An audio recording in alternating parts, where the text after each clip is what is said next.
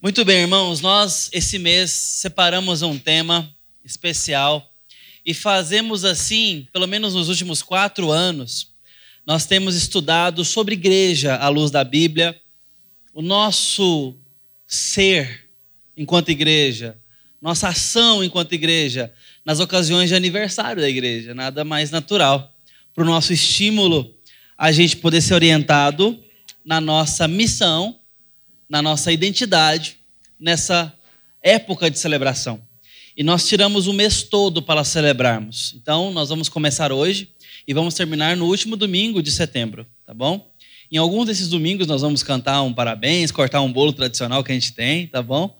Nós vamos ter vários ah, atos de celebração, porque nós devemos celebrar as bênçãos que o Senhor tem nos dado nessa jornada já de 29 anos de idade e Deus tem somado as bênçãos dele. Uma dessas bênçãos, e só se você não está ouvindo bem, para não ver ou não ouvir as, essa bênção especial. Tá vendo o silêncio? Dá para ver esse, dá para ver. Ó. A bênção não é o silêncio, não. É que estava um ruído danado aqui nossas crianças. Deus tem nos multiplicado as crianças. Não só já aí fazendo ruídos, quanto chegando ou recém-chegadas. Isso é bênção do Senhor. Essa é uma que nós queremos louvar a Deus esse mês. Deus tem aumentado o reino dele nos dando crianças para serem evangelizadas pelos seus pais, para estar debaixo da aliança. Bênção do Senhor ou não é? Bênção. Hã? É. e tantas outras bênçãos o Senhor tem nos dado. Tem nos crescido enquanto igreja, tem nos dado pastores fiéis à palavra, tem nos aumentado a liderança de diáconos, presbíteros, líderes de ministério. Hoje nossa igreja conta com todas as frentes ministeriais de faixa etária com liderança formada. A mais recente liderança de juniores foi formada. Nós não começamos ministério na igreja até que tenhamos liderança para isso e liderança capaz. E essa última frente foi formada esse ano, última, depois da pandemia, nos últimos anos da igreja, que eu estou dizendo última. Nós temos ministério com mulheres, com adolescentes, com jovens, com a terceira idade, com casais, família, educação cristã. Louvado seja Deus por isso, irmãos. Louvado seja Deus por isso. O nosso coração está muito alegre com o que Deus tem feito no nosso meio. Desafio como toda igreja tem defeitos, dificuldades e desafios, mas a gente tem avançado, nós temos perseverado e Deus tem nos dado graça e nós queremos celebrar a Deus. Tiramos o mês de setembro para isso. Então nós vamos pensar sobre uma igreja necessária esse mês, tá bom? A cada mês nós vamos ter uma pregação especial e um louvor especialmente conduzidos. Nossos músicos, embora hoje vários aqui trabalhando, é, vão estar tá mais descansados, porque a gente vai trazer gente de fora para nossas, uh, nossos grupos aí poderem dar uma descansada também nesse mês. Tá bom? Outros vão trabalhar para a gente cantar para Deus. Nós vamos ter aqui o pastor Phil Fortes com a banda, nós vamos ter o Elvis Sodré com a banda, e aí volta quase todo mundo da casa com Tigres de Bengala, né? A gente chama só o presbítero Léo de fora e mais o, o, o, o Paulinho na bateria. No mais, é gente nossa aqui também. Mas é uma folguinha que a igreja vai ter aí nos seus músicos. Pastor Samuel também estará conosco no próximo domingo.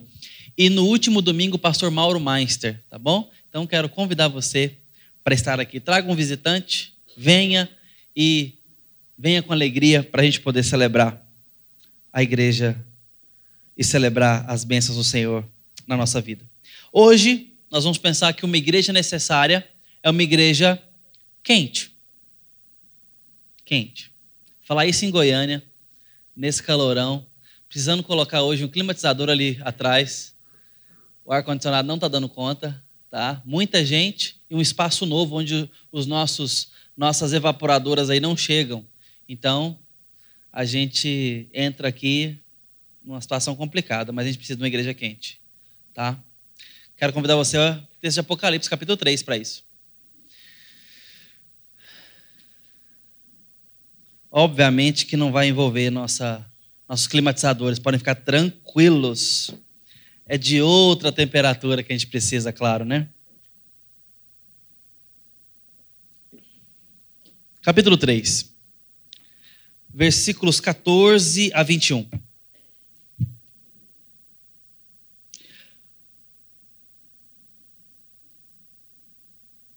Ao anjo da igreja em Laodiceia, escreva: Estas coisas diz o Amém, a testemunha fiel e verdadeira, o princípio da criação de Deus. Conheço as suas obras ou as obras que você realiza, que você não é frio nem quente.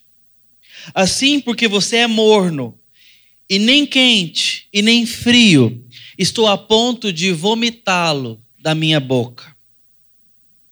Você diz: sou rico, estou bem de vida e não preciso de nada.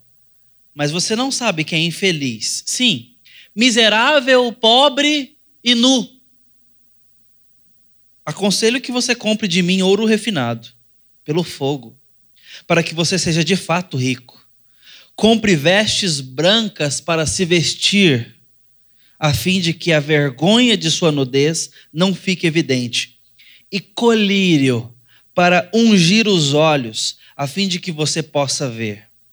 Eu repreendo e disciplino aqueles que amo, portanto, seja zeloso e arrepende-se. Eis que estou à porta e bato. Se alguém ouvir a minha voz e abrir a porta, entrarei em sua casa e cearei com ele e ele comigo. Ao vencedor darei o direito de se assentar-se comigo no meu trono, assim como também eu venci e me sentei com o meu Pai no seu trono. Quem tem ouvidos, ouça o que o Espírito diz às igrejas. Amém. Vamos orar. Ó Deus bendito, estamos diante da tua palavra. Há uma denúncia aqui contra a igreja. E nós precisamos da tua graça, como os laodicenses precisaram. No nome de Jesus, que possamos nos perceber enquanto o Senhor fala com Laodiceia. Amém.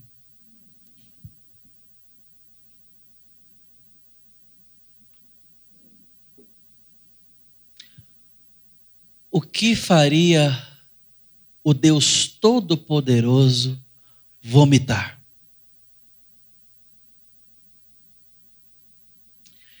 Se enausear e pôr para fora. Eu, particularmente, morro de medo de vomitar. Desculpa, irmãos, a gente está entrando nesse assunto, mas é a palavra de Deus. Deus não usa outros termos mais polidos do que esse. Eu morro de medo disso, medo entre aspas, né? porque eu não gosto de jeito nenhum, eu evito até o último instante.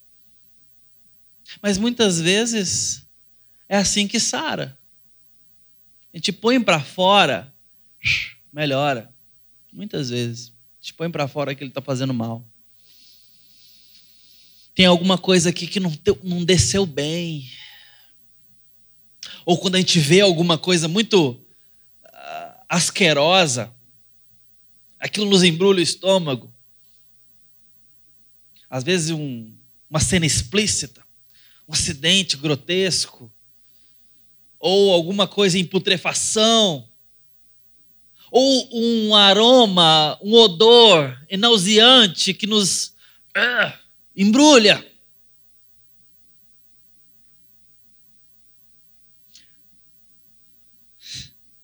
Lá vem. O Tito tá com o banheiro dele interditado.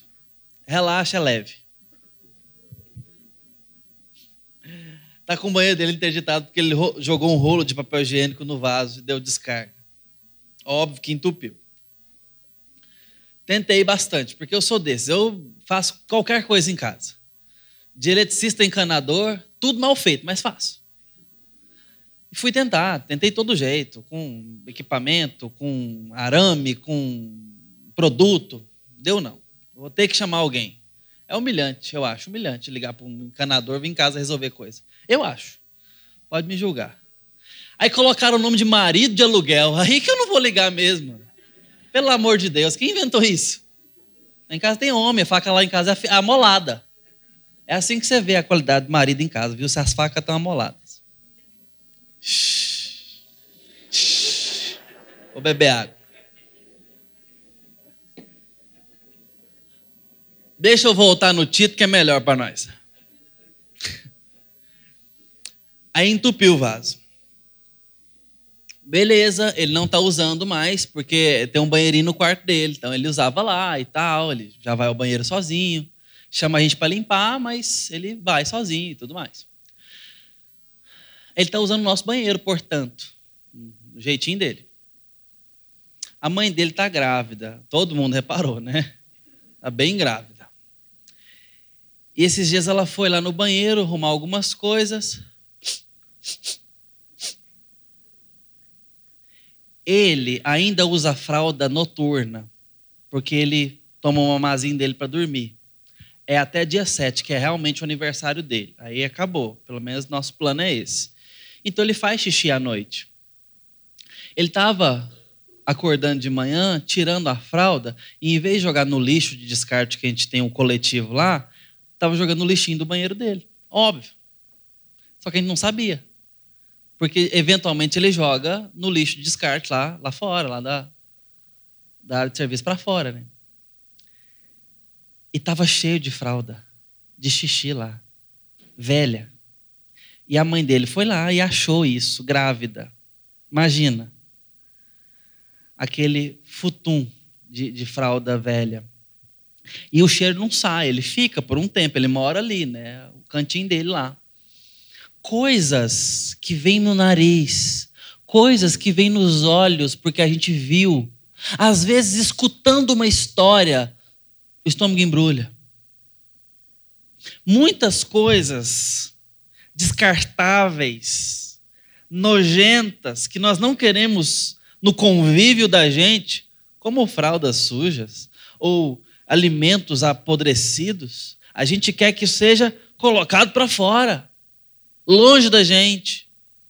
A gente afasta, corta a volta, joga fora. Bem como aquilo que a gente ingere. Perceba, em todos os nossos sentidos, nós podemos nos enausear, porque aquilo que é indesejável gera asco em nós, ou pode gerar. Por todos os sentidos. Ou seja, a gente pode experimentar algo nojento pelo ouvir, a gente pode experimentar algo asqueroso pelo ver, a gente pode esperar, experimentar algo é, nauseante pelo olfato, pela memória e até pelo tato.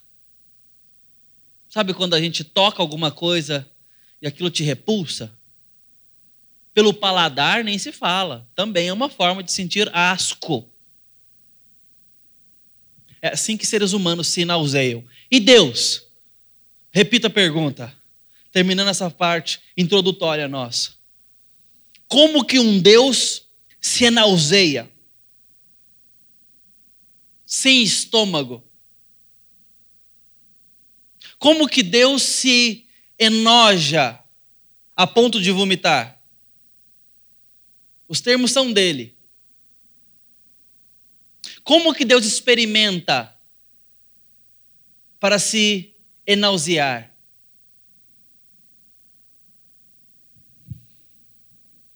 Relacionamento. Essa é a forma que Deus experimenta a igreja. Deus não degusta a igreja. Deus não assiste a igreja. Deus não apenas experimenta a voz da igreja. Deus se relaciona com a igreja através de uma paternidade, através de um noivado com Cristo e através de uma habitação pelo Espírito Santo. É assim que ele se relaciona com a igreja. E é se relacionando com a igreja que a primeira imagem nos é mostrada no livro de Apocalipse. Jesus andando no meio dos sete candeeiros de ouro que representam a igreja. Jesus está caminhando com a igreja, ele está experimentando a experiência da igreja, ele conhece as obras da igreja.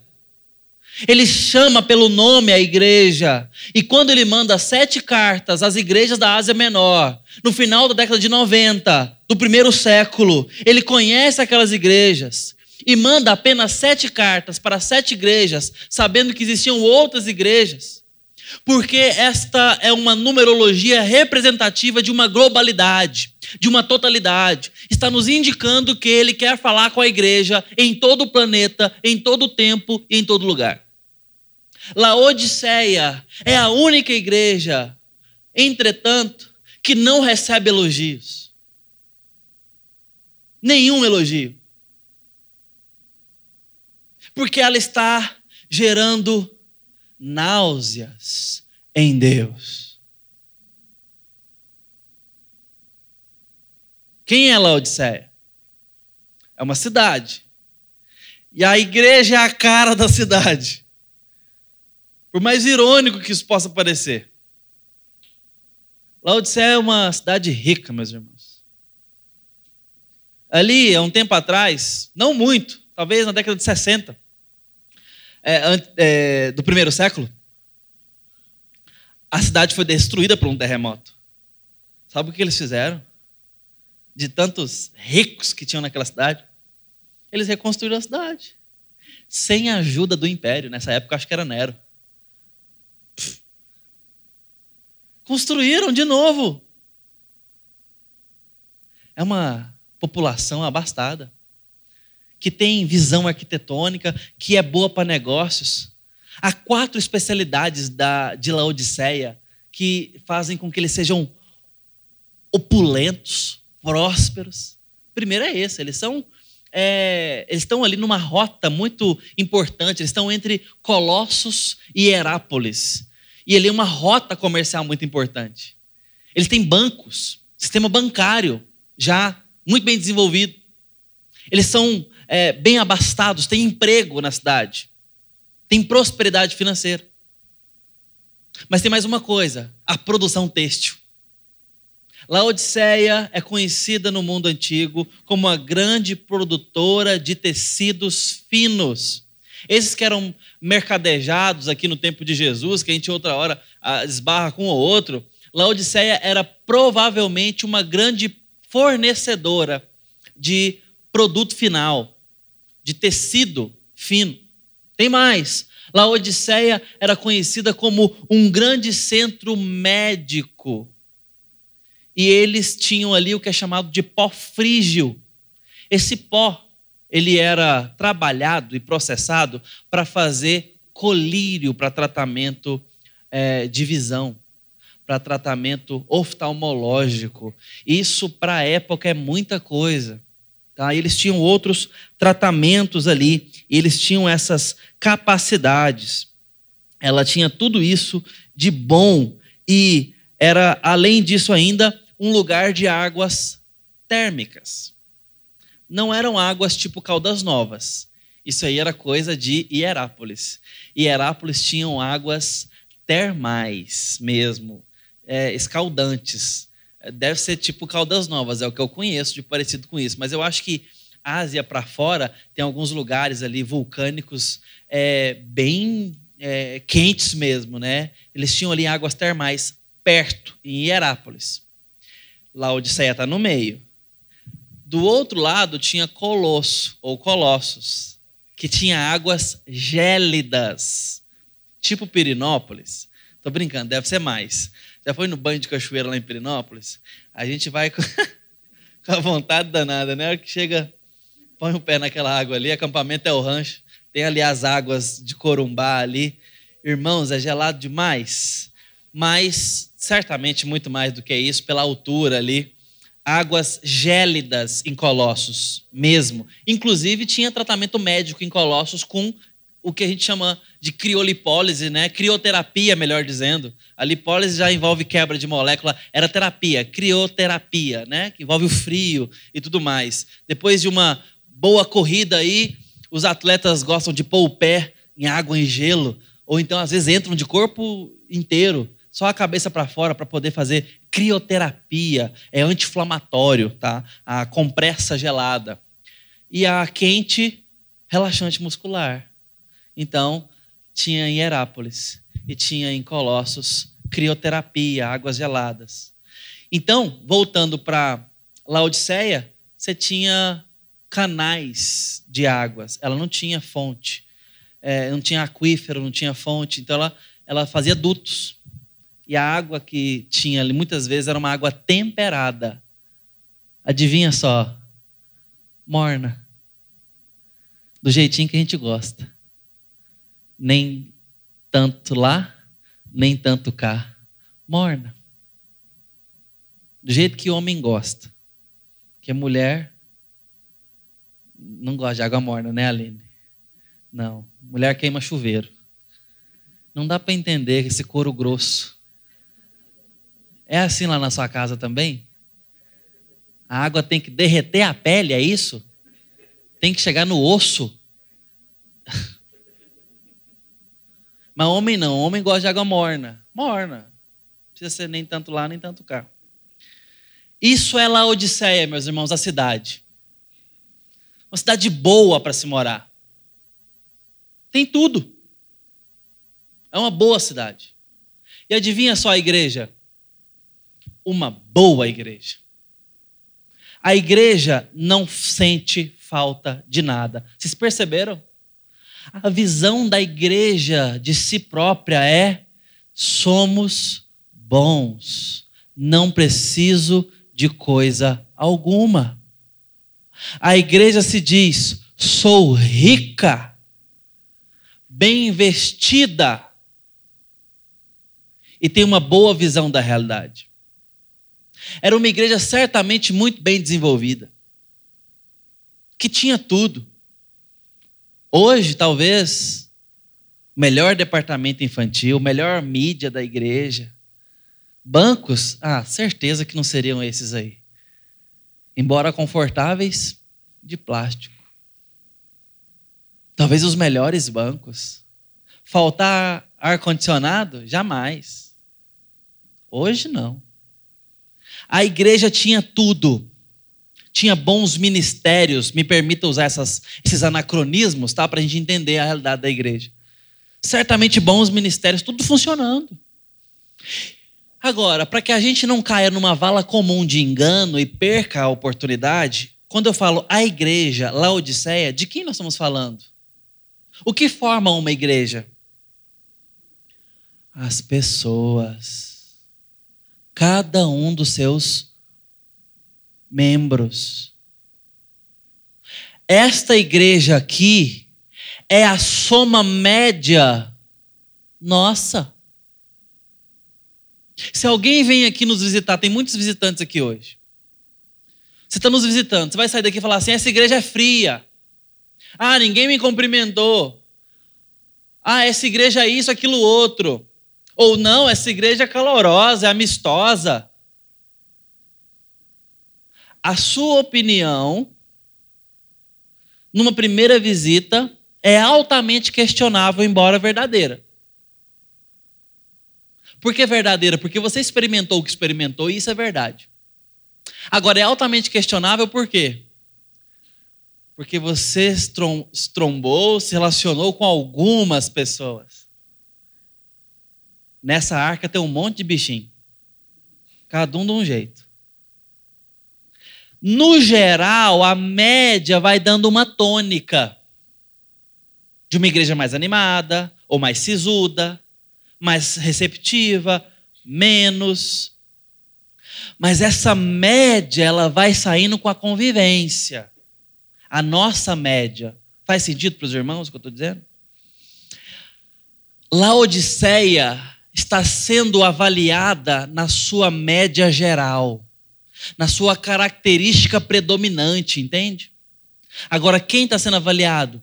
As pessoas estão sendo avaliadas. Não se engane quando fala a igreja de Laodiceia. Está falando de pessoas. Quando eu falo da igreja presbiteriana do Bueno, estamos falando de nós. Eu e você, a nossa soma. Não existe a igreja presbiteriana bueno. Não existe isso. Existe a partir da nossa movimentação, da nossa ação. a nossa média. Esses irmãos estão vivendo numa igreja bem estruturada, abastada financeiramente, ativa ministerialmente, certamente mantendo missionários, certamente mantendo missionar, é, é, trabalhos locais, tudo rodando, porque nada disso é observado. Você quer saber o que essa igreja não tinha? Não tinha heresia. A pregação era boa. Os mestres eram bons, bons professores. Porque isso foi condenado em outras igrejas, em Laodiceia. Não. Laodiceia não tem mau pregador. Laodiceia não tem herege nos seus mestres. Laodiceia é boa doutrinariamente. A coisa só vai se complicando, né, irmãos? Está vendo? Cidade boa, igreja boa. O que significa que tem coisas para além daquilo que eles estavam valorizando que Cristo valorizava. Agora, o que isso não significa? Que o que eles têm de bom é ruim. Senão Jesus condenaria também. Mas Jesus não condena a boa doutrina deles. Não, a boa doutrina é boa doutrina. A boa cidade é boa no que ela tem de bom. A boa estrutura da igreja é algo bom, não é algo condenável. Só que pode botar tudo a perder, porque tem mais coisas importantes que eles perderam de vista. A tal ponto de Jesus fazer um diagnóstico severo para aquela igreja.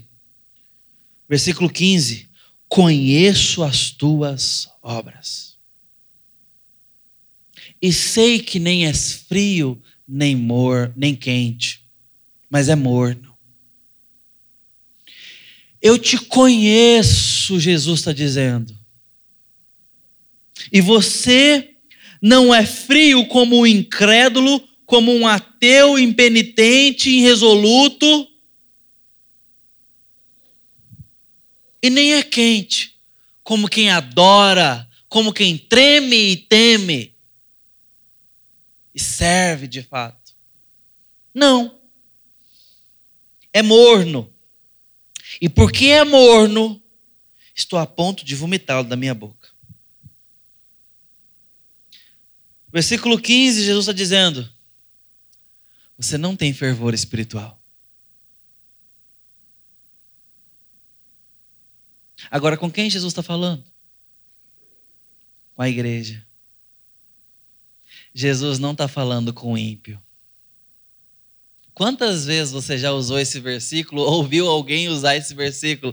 Eis que Jesus está à porta e bate, arrepende e creia no Evangelho. Jesus não está falando com ímpio aqui. Ele está batendo na porta do crente, meus irmãos. Jesus está falando com a igreja está falando com a igreja morna, com o crente morno. Não está falando com o frio, não está falando com o incrédulo, está falando naquele que já crê, naquele que está mais ou menos perto. Não está longe a ponto de negar, fala, não quero, não vou, não acredito, não creio. Mas também não está entregue, crendo, devoto crente, amando. Não. Está ali. Está trabalhando. Às vezes até serve na igreja. Às vezes até trabalha. Às vezes até bate o ponto. Às vezes até contribui financeiramente. Embora diz que o bolso é o último a se converter. Mas ser dizimista não quer dizer muita coisa, não, irmãos. Não ser talvez quer dizer muito. Mas ser não quer dizer muita coisa, não trabalhar na obra da igreja não quer dizer muita coisa, não. Por que, que não quer dizer muita coisa? A gente precisa disso, claro. Mas não significa mais do que isso.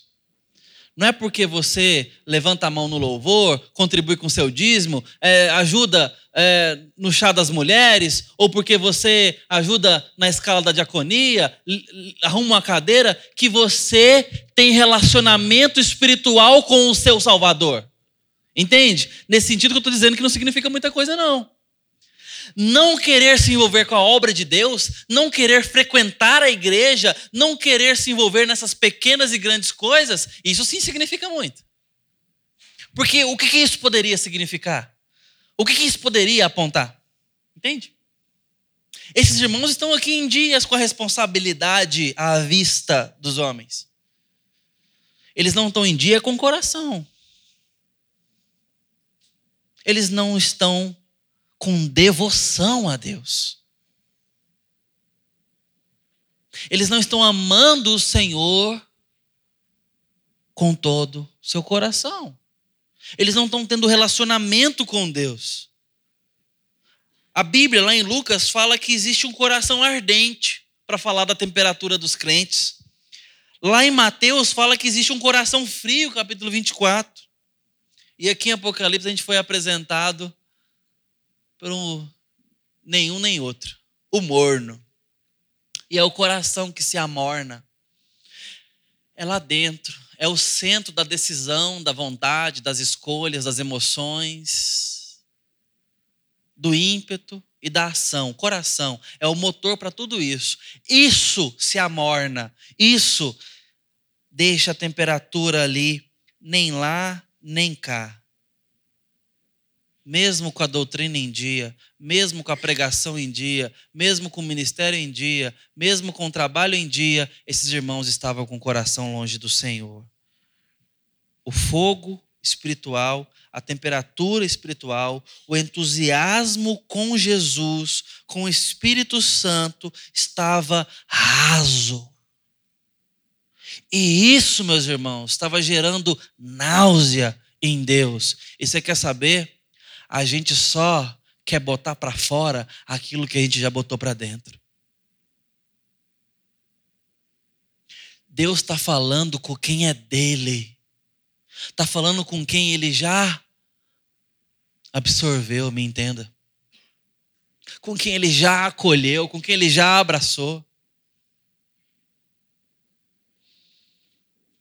E não vem me falar de perder salvação, que o texto está falando de outra coisa. Está falando de relacionamento com Ele. Esses irmãos estão com um relacionamento pobre com Deus, morno, sem sinceridade. Não a ponto de negar, frio, incrédulo, mas não a ponto de temer, de crer, de amar, de sentir. Versículo 17: Você diz: Sou rico, estou bem de vida, não preciso de nada. Jesus diz palavras muito preocupantes, queridos. Mas você não sabe que é infeliz, miserável, pobre nu. Infeliz, miserável, pobre e nu. Infeliz, miserável, pobre e nu. Jesus está falando isso para gente bem vestida. Jesus está falando isso para pessoas que têm as coisas. Jesus está falando isso para pessoas que acham que não precisam de nada. Ele está falando isso para pessoas que chegaram à seguinte conclusão: estou bem.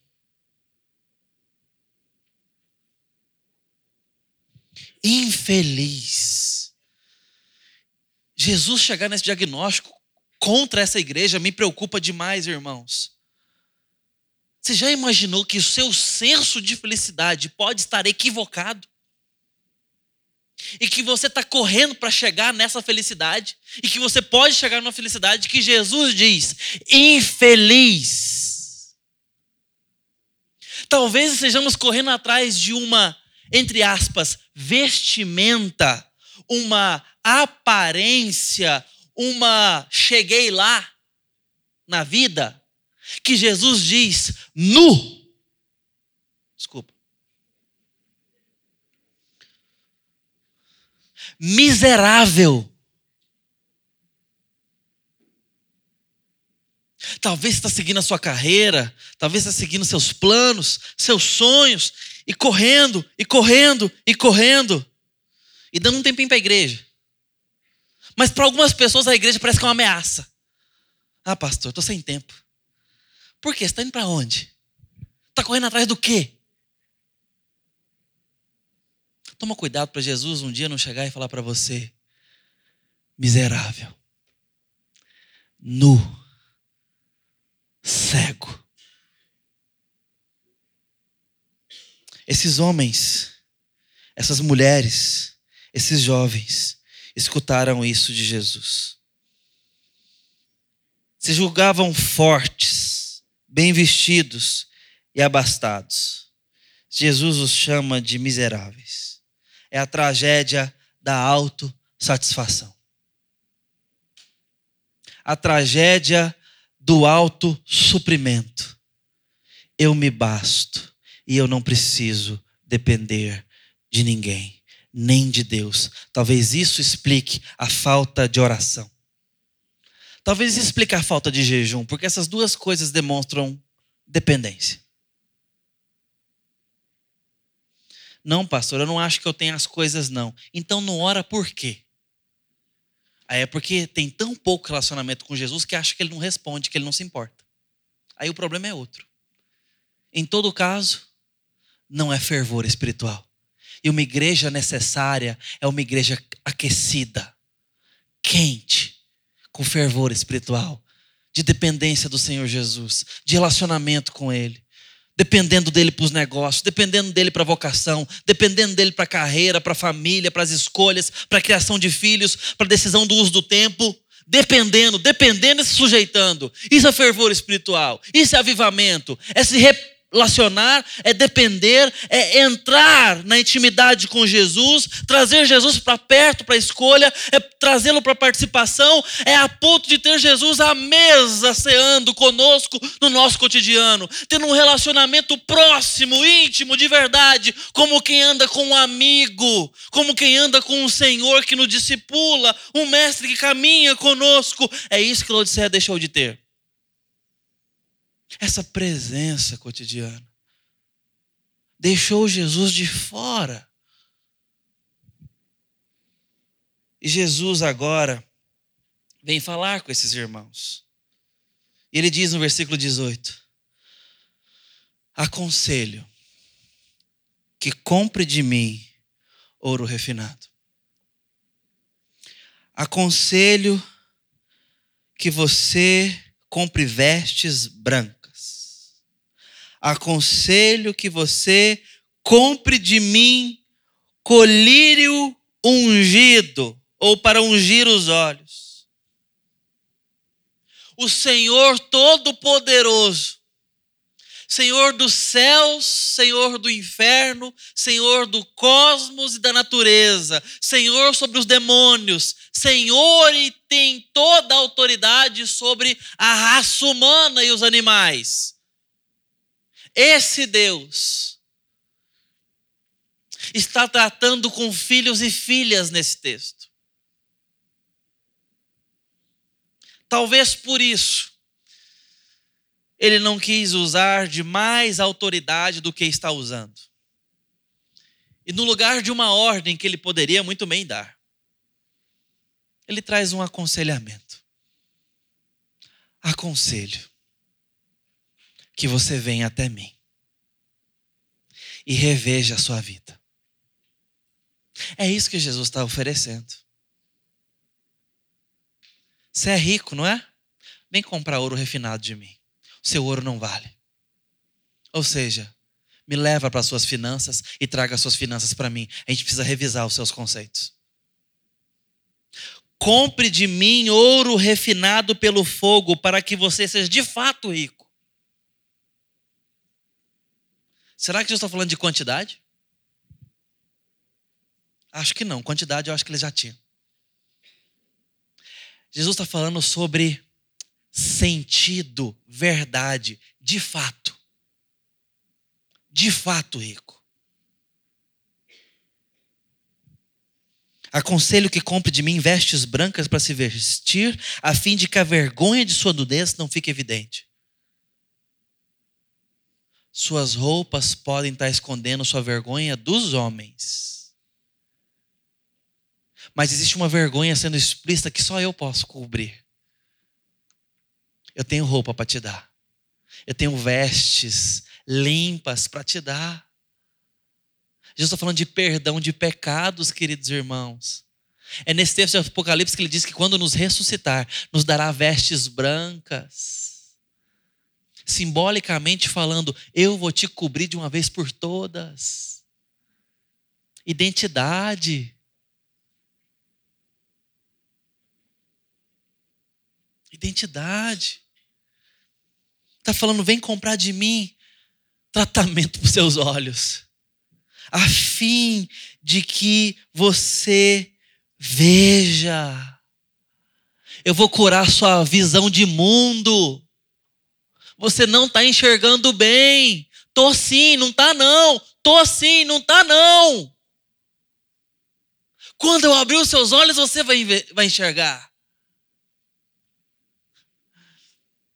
Lá em casa os meninos são assim. Quer que a gente vê algum lance na televisão que eles gostam muito.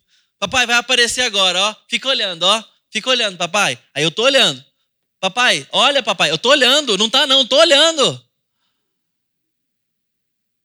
Mesmo olhando para o meu olho, olhando. Deus está falando para eles: vocês não estão enxergando. Vocês não estão olhando com os meus olhos. E não está falando para a gente que queria ver muito e não está podendo não está conseguindo. Não, é para a gente que está achando que está enxergando. E isso me assusta. Mas essa é toda a esperança que temos diante desse texto, irmãos. Primeiro, Jesus está querendo botar para fora porque ele engoliu, porque ele abraçou, porque são dele. E ele não pôs para fora, ele avisou que está nauseado. Ele avisou Ele veio falar. Deixa eu falar uma coisa para vocês. Não está bom o nosso relacionamento. Precisamos conversar. Talvez é a última coisa que você quer escutar da sua esposa. Precisamos conversar. Faz o teste. Manda essa mensagem para seu marido no meio da tarde. Precisamos conversar. Ó, oh, ao que terminar de lavar a garagem, a gente vai conversar. Dá-lhe três horas de mangueira. Mas às vezes é conversando que a gente se entende. É não tendo medo de pôr as verdades sobre a mesa como quem quer resolver Agora, quem conversa sem querer resolver, só sabe brigar, só sabe acusar. Quando a gente quer resolver e trata o outro não como um inimigo, a gente progride na solução. Porque a gente quer resolver. Não é uma disputa. Jesus poderia ter cuspido para fora. Jesus poderia ter vomitado. Se não presta mesmo. Mas ele pode curar. Ele pode restaurar, ele pode perdoar, ele pode limpar, ele pode transformar, ele pode fazer novas todas as coisas, incluindo o nosso coração. E ele quer fazer isso. Por isso ele chega como um camelô espiritual e diz: "Está aqui, pega, toma e muda.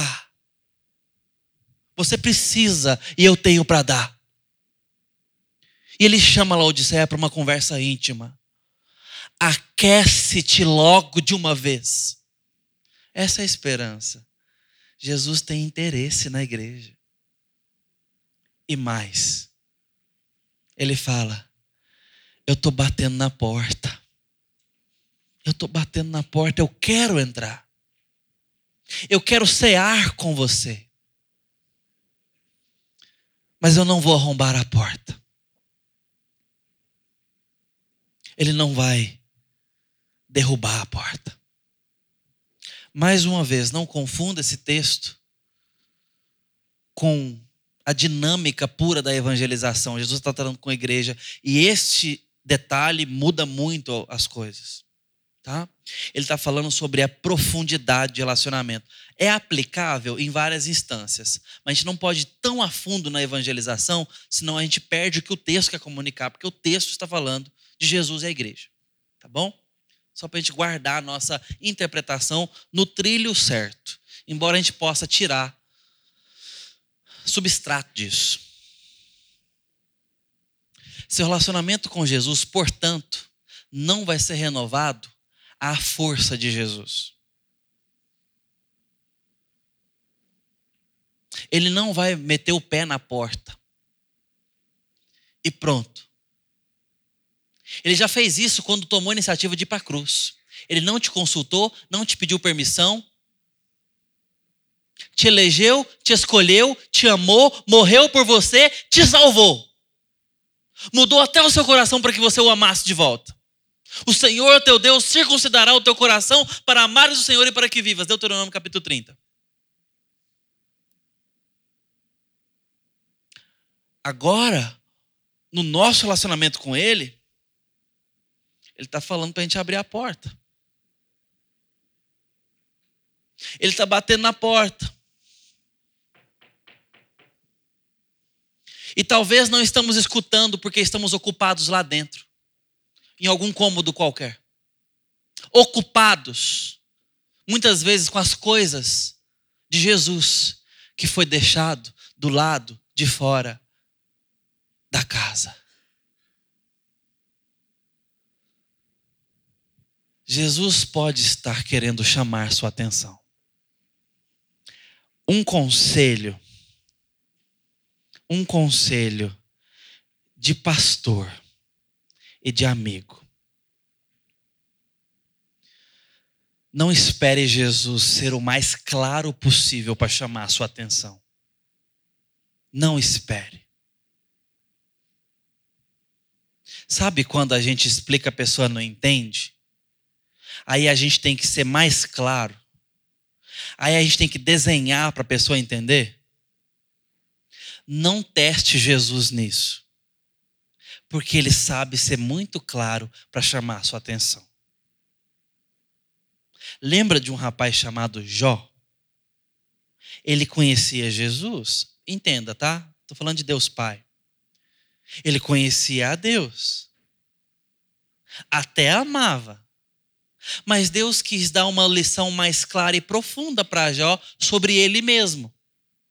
Deus não ensinou Jó sobre o sofrimento, não ensinou Jó sobre a dor, não ensinou nada sobre isso. Esta foi a sala de aula. A lição que ele aprende é beirando o capítulo 40, quando ele diz: Aprendi, te conheço mais, e agora meus olhos te veem. Quer passar pela mesma curso intensivo de Jó? Eu tô fora. Se tem outro jeito de conhecer a Deus um pouco mais, eu quero fazê-lo. Se tem algum jeito de eu poder amar a Deus mais, que não seja pela pena do sofrimento, eu gostaria de fazê-lo.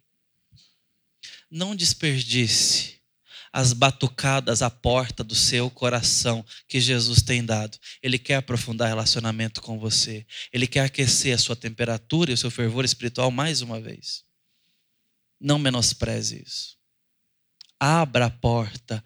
Deixe Jesus chegar à sua mesa, ao seu cotidiano, à vida comum. Jesus não é assunto da sua religiosidade. Jesus é assunto da sua vida, da sua história, do seu coração. Jesus não é um assunto teológico. Jesus é o Senhor da sua vida. Jesus é o seu melhor amigo. Jesus é o seu salvador, seu mestre, seu companheiro, seu bom pastor, seu advogado.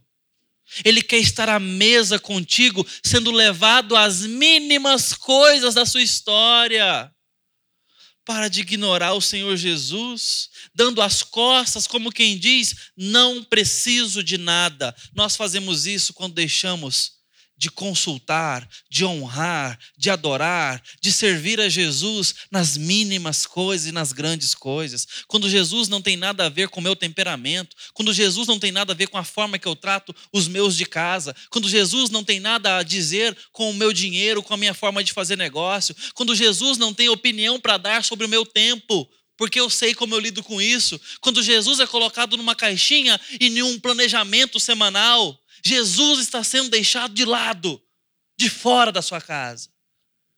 Não é um amigo presente, não é um Senhor e Deus, é um assunto, um tópico, um estranho. Por isso ele precisa bater a porta e dizer: Eu quero entrar para cear com você e você comigo. Ao vencedor darei o direito de assentar-se comigo no trono nós nos assentaremos com Jesus no trono. Se, se assentarmos com Ele em casa. Prova e evidência da nossa salvação. Que Deus nos aqueça. Aqueça essa igreja. Nos dê renovação espiritual. Te dê capacidade de falar com Ele, de ouvi-lo, de desejá-lo de cear com Ele e Ele com você. No nome dele que esperamos todas essas coisas. Amém. Nós vamos orar e receber a bênção do Senhor. Ó Deus bendito, Pai de nosso Senhor Jesus, abençoa-nos, dá-nos arrependimento sincero, Aquece-nos, ó Deus, na tua presença. Nos tire da mornidão. Nos traga relacionamento com Jesus de verdade. Que teu Espírito possa ungir essa igreja, abençoar essa igreja e nossos visitantes, com a presença real de Cristo em nós. Pai, nós também queremos te pedir por aqueles que não se renderam a Jesus ainda, que não te confessaram publicamente, estão podendo ouvir toda esta mensagem e profundidade desse texto agora, Deus, e receber isso em seus corações. Eu te peço, ó Deus, que essas pessoas possam ver o quão desejável o Senhor é e o quão insistente o Senhor é em nos amar para que possam aproveitar a oportunidade para dizer: Eu também te amo, Senhor Jesus. Eu também te quero na minha história. Eu também quero do teu perdão, da tua transformação, da vida do Senhor. E eu quero um dia me assentar com o Senhor no seu trono. Pai, eu te peço por esses casos também, que estão aqui ou que estão ouvindo essa mensagem em outro momento, que haja oportunidade de redenção de alma e de vida.